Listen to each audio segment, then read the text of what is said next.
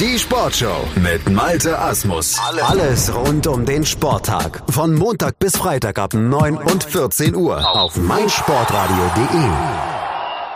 An diesem Wochenende findet in Halle Saale der letzte Spieltag der Blindenfußball-Bundesliga statt und er wird natürlich live auf meinsportradio.de übertragen. Einer der Spielbeschreiber ist Felix Amrein und der schaut mit mir auf diesen letzten Spieltag voraus. Hallo Felix. Hallo Andreas. Felix, der letzte Spieltag ähm, ist so gestaltet, am, jetzt am Wochenende in Halle Saale am Samstag, dass der erste gegen den zweiten, der dritte gegen den vierten, der fünfte gegen den sechsten und der siebte gegen den achten spielt. Das kann kein Zufall sein. Nein, ist es auch nicht. Äh, war in den letzten Jahren noch anders. Da hat man tatsächlich am letzten Spieltag einfach ganz normal und regulär die Liga zu Ende gespielt. Das hat natürlich so ein bisschen das Problem, dass bei diesen Städtespieltagen ja Werbung für den Sport gemacht werden soll und damit unter die Spannung raus ist. Letztes Jahr war das beispielsweise so, da wussten alle, Marburg ist Meister, bevor überhaupt ein Spiel in Rostock gespielt war. Das wollte man jetzt dieses Jahr anders machen, deswegen hat man sich für dieses Playoff-Format entschieden und äh, ja, das ist nicht so richtig glücklich meiner Meinung nach, zumal wir jetzt äh, da in vier Spielen und dann halt immer Erster gegen Zweiter, Dritter gegen Vierten und so weiter wie du das gerade gesagt hast, die ganze Geschichte ausspielen. Äh, glücklicherweise ist es jetzt so, dass wir irgendwie keinerlei Punktgleichheit in der Tabelle haben, aber äh, das ist halt durchaus ein Szenario gewesen, das denkbar gewesen wäre und dann hätte am Ende vielleicht ein Tor den Unterschied gegeben, ein möglicher Spielabbruch vielleicht auch über Tabellenplatzierungen mal entscheiden können. Insofern ist es nicht so richtig toll, meiner Meinung nach, zumal wir sicherlich auch zwei Partien mehr über die Bühne gebracht hätten äh, und dann hätten wir vielleicht wenigstens Erster gegen Vierter, Zweiter gegen Dritter und die Sieger spielen dann den Meister aus. Spielen können, sei es drum, äh, man hat sich so entschieden, mal gucken, ob wir das nächstes Jahr in der Art nochmal sehen, ob wir überhaupt das Liga, die Liga, wie sie dieses Jahr stattfand, nächstes Jahr nochmal sehen werden oder ob man das dann wieder anpassen wird. Denn ein Großteil dieser, ja, des diesjährigen Ablaufs war natürlich äh, auch der EM geschuldet. Also wir dürfen gespannt sein. Nichtsdestotrotz haben wir jetzt natürlich mit Marburg gegen St. Pauli ein Finale, auf das sich alle freuen. Marburg gegen St. Pauli ist das Finale. Dass das Marburg im Finale steht oder jetzt ja im Finale steht, das ist nicht diese Überraschung. Ist es ähm, eine Überraschung, dass der FC St. Pauli dort ist? Nicht wirklich. Äh, das ist einfach letzten Endes die konsequente Fortsetzung der letzten Jahre. Letztes Jahr ist St. Pauli Dritter geworden ähm, da waren sie aufgrund des besseren Torverhältnisses dann am Ende vor dem MTV Stuttgart. Auch nur ein Punkt hinter dem Chemnitzer FC. Dieses Jahr sah es lange so aus, als würde der Chemnitzer FC wieder um die Meisterschaft spielen. Sie sind ja in den letzten beiden Jahren Vizemeister geworden. Ähm, dann haben sie aber ganz zum Ende der Saison ja so ein bisschen Schwäche gezeigt in Stuttgart, haben da eben gegen den MTV verloren, haben dann äh, eben auch noch unentschieden gegen Borussia Dortmund gespielt. Und das war die Chance für den FC St. Pauli, der zu Saisonbeginn eben ins Hintertreffen geraten ist durch den, äh, durch die Niederlage im direkten Duell mit dem Chemnitzer FC, dann eben auch noch gegen Marburg unterlag. Ja, und das äh, war dann ähm, die Chance für St. Pauli, die da war. Sie haben sie beim Shop vergriffen und jetzt wollen sie das erste Mal Meister werden und eben die dritte Mannschaft erst im zehnten Jahr, die das äh, in der Fuß äh, Blindenfußball-Bundesliga schafft. Ja, also St. Pauli gegen Blau-Gelb, Blister, Marburg, das Finale. Danach gibt es das Spiel um Platz drei quasi, Chemnitz gegen Schalke, gegen Schalke 04. Wie würdest du die Saisons der beiden bezeichnen? Chemnitz, die defensivstärkste Mannschaft auf jeden Fall. Ja, Chemnitz äh, lange Zeit mit einer sehr, sehr guten Saison. Ich erinnere mich noch an das Spiel, das wir in Dortmund gesehen haben, Marburg gegen Chemnitz. Das ging 0-0 aus.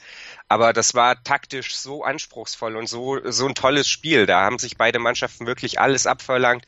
Es war Blindenfußball auf ganz, ganz hohem Niveau. Und Chemnitz, ich hatte es ja gerade schon gesagt, war lange Zeit wirklich gut. Also 0-0 gegen Marburg, 2-0 St. Pauli geschlagen zum Auftakt. Und dann ja, brachen sie hinten raus in Stuttgart so ein bisschen ein, was auch der Abwesenheit von Robert Mattis geschuldet war, der diese Saison nochmal so einen richtigen Schritt vorwärts in der Mannschaft des Chemnitzer FC gemacht hat, meiner Meinung nach, äh, der da unermüdlich hinten die Bude vernagelt hat und äh, vorne dann auch die ganz wichtigen Tore für seine Farben geschossen hat, aber hinten raus und in seiner Abwesenheit ging eben so ein bisschen die Luft aus. Deswegen Chemnitz ist dieses Jahr dann eben nur im Spiel um Platz drei, ähm, nicht wieder Vizemeister, ähm, aber sie haben die Möglichkeit erneut auf dem Podest zu landen. Und für Schalke ist es sicherlich ein Erfolg, nachdem die letzte Saison nicht so richtig erfolgreich war. Da haben sie so ein bisschen geschwächelt, äh, da hatten sie auch Probleme lange Zeit. Da sind sie am Ende zwar Fünfter geworden, aber das erst durch einen Lauf hinten raus. Auch dieses Jahr dann so ein bisschen ja, mit Mühe und Not dann am Ende auf diesen vierten Platz geklettert. Und das tatsächlich durch einen richtig guten Endspurt. Da haben sie dann äh, Stuttgart am ja, Sonntag in Stuttgart geschlagen und sie haben Marburg geschlagen und sind damit dann überraschend noch an äh, ja, Dortmund vorbeigezogen, denn die konnten eben dann äh, ja ihren vierten Platz im letzten Spiel der regulären Saison quasi nicht mehr zurückerobern. Und Schalke, ja, sicherlich ähm, mit einem erfreulichen Ergebnis. Hassan Koparan, der wird sich insbesondere freuen. Der hat dieses Jahr endlich wieder ja das Tor gefunden, nachdem er da letzte Saison ein bisschen Probleme hatte, hat zehn Tore geschossen in der regulären Saison und 14 haben sie ja insgesamt nur geschossen. Also ihm ist sicherlich ein ganz, ganz großer Anteil zuzurechnen, dass sie auf Platz 4 stehen und womöglich dann am Ende die Bronzemedaille in ihren Hand, Händen halten können. Spiel um Platz 5 ist Borussia Dortmund gegen den MTV Stuttgart. Sollte Stuttgart dieses Spiel gewinnen, würden sie dann noch auf Platz 5 vorbeiziehen? Sie haben drei Punkte Rückstand oder hat, ähm, äh, sind, werden dann die Punkte nach wie vor weitergezählt? Nee, die Punkte werden überhaupt nicht mehr gezählt. Das ah. sind quasi Platzierungsspiele. Ja. Äh, deswegen ist der MTV Stuttgart dann, wenn sie gewinnen, Fünfter, äh, Borussia Dortmund dann Sechster. Ein Spiel, das durchaus interessant ist. Das ist so ein bisschen, ja, äh, das Spiel der beiden Mannschaften, die im Umbruch sind. Dortmund ja vor der Saison dann zum BVB oder beim BVB integriert worden, nachdem sie ja vorher mal als ESC Victoria Dortmund Kirchderne angetreten sind äh, ja, tolle Spieler auch verpflichtet und, und geholt. Tammy Kuttig ist dahin gewechselt, äh, Sebastian Schäfer ist zu Dortmund gekommen. Aber das brauchte alles so ein bisschen Zeit, um sich einzugrooven. Dazu dann noch die Verletzung von Kuttig im Laufe der Saison.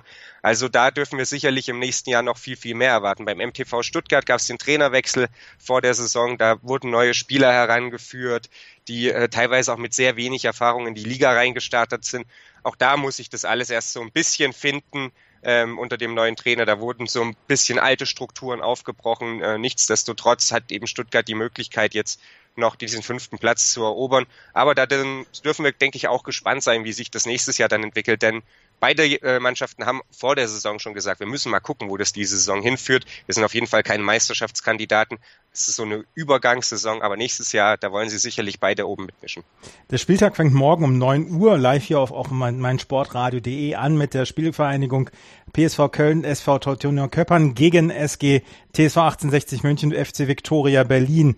Die beiden Vereine haben den Plätze 7 und 8 belegt bislang. Ähm, klares Spiel um Platz 7 und Platz 8, das waren die beiden schwächsten Mannschaften. Ja, in der Tat, es waren die beiden schwächsten Mannschaften, während Köln Köppern äh, zu Saisonbeginn zwar ziemliche Probleme in der Offensive hatte und wirklich einfach keine Tore geschossen hat, haben sie es wenigstens geschafft, hinten das Ding halbwegs zuzuhalten. Äh, sie haben zwar zum Auftakt 4-0 gegen Dortmund verloren, haben danach aber nie mehr als drei Gegentore kassiert, haben dann am im vierten Spiel das erste Mal selber getroffen, im fünften Spiel dann im Duell der beiden Spielgemeinschaften eben München-Berlin geschlagen, haben dann sogar gegen Marburg getroffen. Äh, zum Abschluss gab es dann nochmal eine Niederlage ohne eigenen Treffer, aber man hat sich im Laufe der Saison bei Köln-Köppern so ein bisschen gefunden und äh, ja, schwierige Geschichte, aber da sieht man, okay, da ist ein bisschen Erfahrung auch da, da geht was. Bei München, Berlin, diese aus der Not herausgeborenen Spielgemeinschaft auch ein Stück weit, da hat man von vornherein gesehen, dass es eine ganz, ganz, ja, äh, üble Saison werden wird und einfach eine, in der sie sehr, sehr viel Lehrgeld zahlen. 0 zu 41 heißt das Torverhältnis. Und äh, ja, gerade in Abwesenheit von Edis Velkovic, der letzte Saison für Berlin vier von sechs Toren geschossen hat, war es natürlich sehr, sehr schwierig, äh, da zum Torerfolg zu kommen. Nico Rother muss man sicherlich positiv erwähnen, der mit seinen zwölf Jahren äh, da ja wirklich der Spieler dieser Mannschaft war, der einen unfassbaren Sprung vom ersten Spieltag in Berlin zum jetzt letzten Spieltag in Stuttgart gemacht hat, der dann auch der torgefährlichste war und äh, der gegen Chemnitz das ein oder andere Mal tatsächlich das erste Tor auf dem Schlappen hatte, aber dann entweder an Sebastian Themel am Pfosten oder teilweise auch an sich selber scheiterte. Aber mal gucken. Ähm, ja, München-Berlin ist auch so ein, so ein Projekt für die Zukunft sicherlich. Äh, mit Nico Rother spielt da jemand, der äh, ja dem wenig Grenzen gesetzt scheint, der jetzt schon in seinen jungen Jahren ein unfassbares Spielverständnis im Blindenfußball mitbringt, dem natürlich einfach die Körperlichkeit abgeht.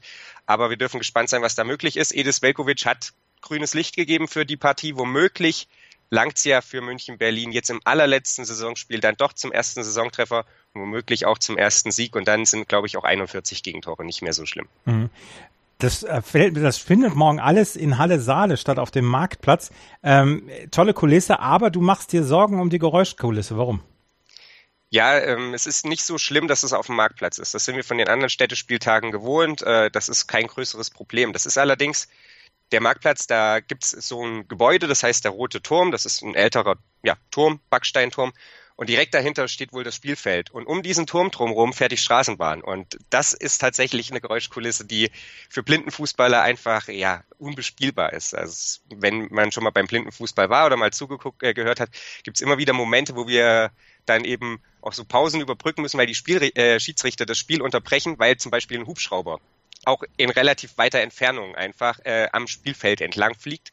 Und das sind einfach Geräusche, die sind zu laut. Und ich ja. will nicht wissen, was passiert, wenn eine Straßenbahn da lang fährt und das in 50 Metern Abstand, weil da ist eine Haltestelle, die Straßenbahn bremst und jeder weiß, wie es klingt, wenn eine Straßenbahn bremst.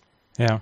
Also, wir werden morgen wahrscheinlich dann auch so ein paar Unterbrechungen noch haben, aber es ist der letzte Spieltag. Ähm, lachendes und weinendes Auge bei dir?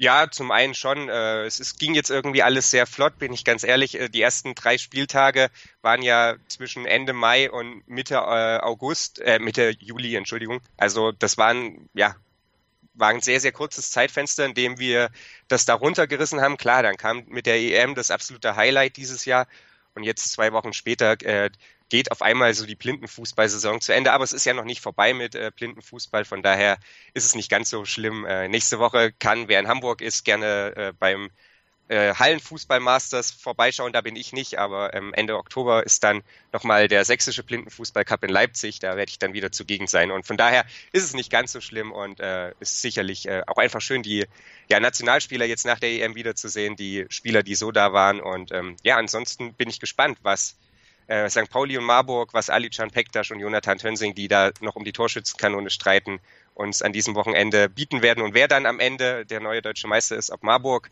endlich zum Rekordmeister aus Stuttgart aufschließen kann oder ob St. Pauli die erste Meisterschaft überhaupt holt. Die Blindenfußball-Bundesliga geht in ihren Endspurt und ähm, wir von meinsportradio.de sind live dabei. Wir werden morgen alle Spiele übertragen, unter anderem mit unserem Spielbeschreiber Felix Amrein, der auf diesen Spieltag vorausgeschaut hat. Danke, Felix. Zwei Teams, drei Tage, eine Tradition. Der Davis Cup auf meinsportradio.de. Andreas Thies und Philipp Joubert hängen am Ball. Was für ein wichtiger Aufschlag. Und kommentieren live aus Lissabon, wenn sich Deutschland gegen Portugal steht. Mach mit. Poste deine Meinung unter dem Hashtag MSRDC und werde Teil des Davis Cup. 15. bis 17. September. Freitag und Sonntag ab 12 Uhr und Samstag ab 15.30 Uhr. Vom ersten bis zum letzten Ballwechsel live auf meinsportradio.de. Im Web und in der App.